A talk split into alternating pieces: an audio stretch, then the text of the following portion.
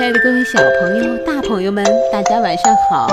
欢迎您收听《听果子讲故事》，也感谢您关注我们的微信公众账号“果子儿童故事”。如果啊，你还有想要对果子说的话，那就在我们的微信公众平台留言吧。好，下边就让我们一起来听今天的故事。爷爷一定有办法。作者呢是菲比·吉尔曼，翻译宋佩。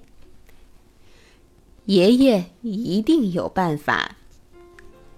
当小约瑟还是娃娃的时候，爷爷为他缝了一条奇妙的毯子。毯子啊，又舒服又保暖，还可以把噩梦通通的赶跑。不过呢，小约瑟。渐渐的长大了，奇妙的毯子啊，也变得老旧了。有一天，妈妈对他说：“约瑟，看看你的毯子，又破又旧，好难看，真该把它丢了。”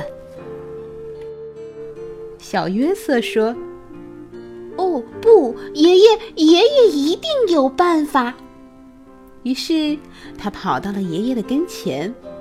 爷爷拿起了毯子，翻过来又翻过去。嗯，于是呢，爷爷拿起了剪刀，开始咔哧咔哧咔哧的剪了起来，再用针啊飞快的缝进缝出，缝进再缝出。爷爷说：“这块料子还够做。”就这样，一件奇妙的外套出现了。约瑟穿上这件奇妙的外套，开心的跑出去玩了。不过呢，约瑟渐渐的又长大了，奇妙的外套又变得老旧了。有一天，妈妈对他说：“约瑟，看看你的外套。”缩水了，变小了，一点儿也不合身，赶快，赶快把它丢了。小约瑟又信心满满的说：“爷爷一定有办法。”于是他又跑去了找爷爷。爷爷拿起了外套，翻过来又翻过去。嗯，爷爷拿起了剪刀，又开始咯哧咯哧。咯哧的捡了起来，再用针飞快的缝进、缝出、缝进、再缝出。爷爷说：“嗯，这块料子还够做。”紧接着，你们猜猜会是什么样的情形呢？一件奇妙的背心诞生了。第二天呀。小约瑟就穿着这件奇妙的背心去上学了。不过呀，渐渐的，小约瑟又长大了，奇妙的背心也变得老旧了。有一天，妈妈又对他讲：“约瑟，看看你的背心，上面沾了胶，又沾了颜料，真该把它丢了。”约瑟呢，依旧笃定地说。爷爷一定有办法。爷爷又拿起了背心，翻过来又翻过去。你们猜猜，这回会是什么呢？一条奇妙的领带。每个礼拜五，约瑟都会带着这条奇妙的领带去爷爷奶奶家。不过呀，小约瑟就像我们的小朋友一样，又长大了。这奇妙的领带呀，也变得老旧了。嗯，于是呢，爷爷拿起了剪刀，开始咔哧咔哧的剪，再用针飞快的缝进缝出，缝进再缝出。爷爷说：“这块料子还够做。”有一天，妈妈对小约瑟说。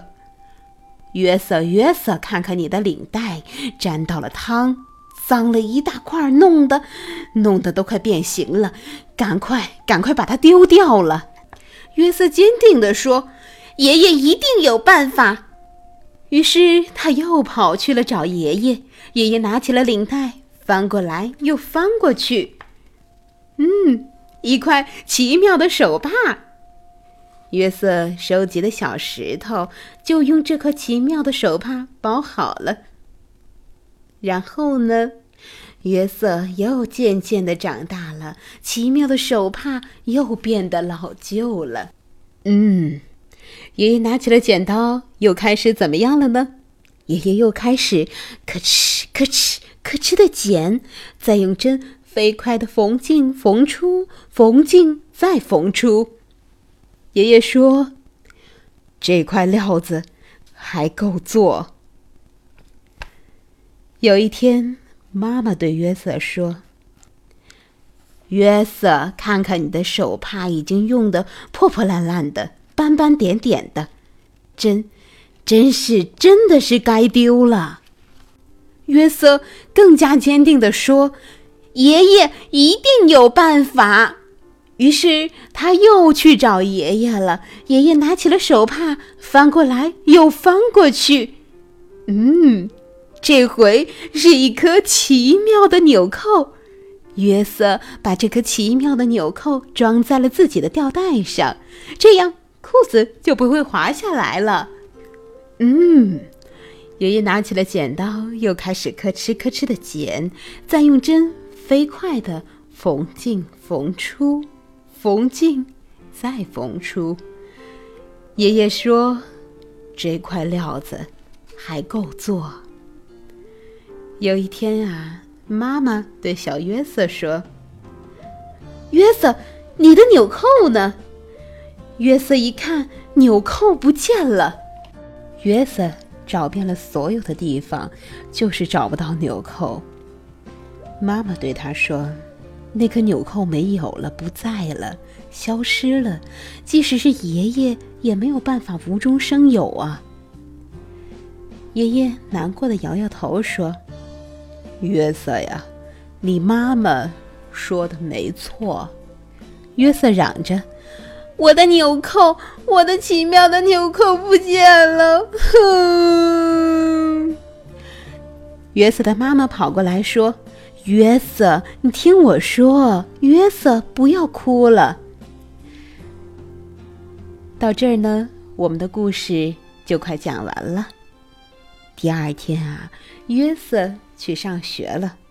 嗯，他拿起了笔，在纸上。刷刷的写着那句：“这些材料还够。”于是他就把这写成了一个奇妙的故事。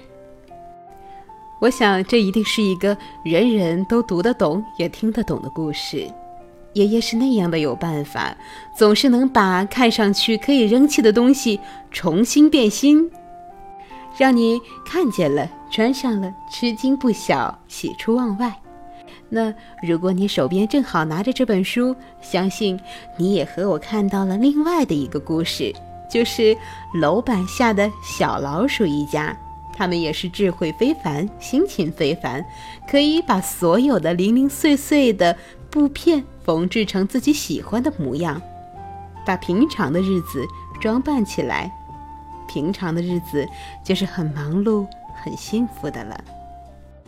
一个平常的人，如果你能把自己裁剪好、缝制好，那么你就会被人欣赏，令人惊异。你虽然是日日都在普通的生活里，根本没有遇上轰轰烈烈，没有看见神仙、皇帝和哈姆雷特，可是你却可以写出优秀的。文章，杰出的小说，普通的生活和日子就是最好的料子，无论它是蓝颜色、红颜色，或者是黄颜色。好了，让我们大家一起去缝制属于我们自己的美好生活吧。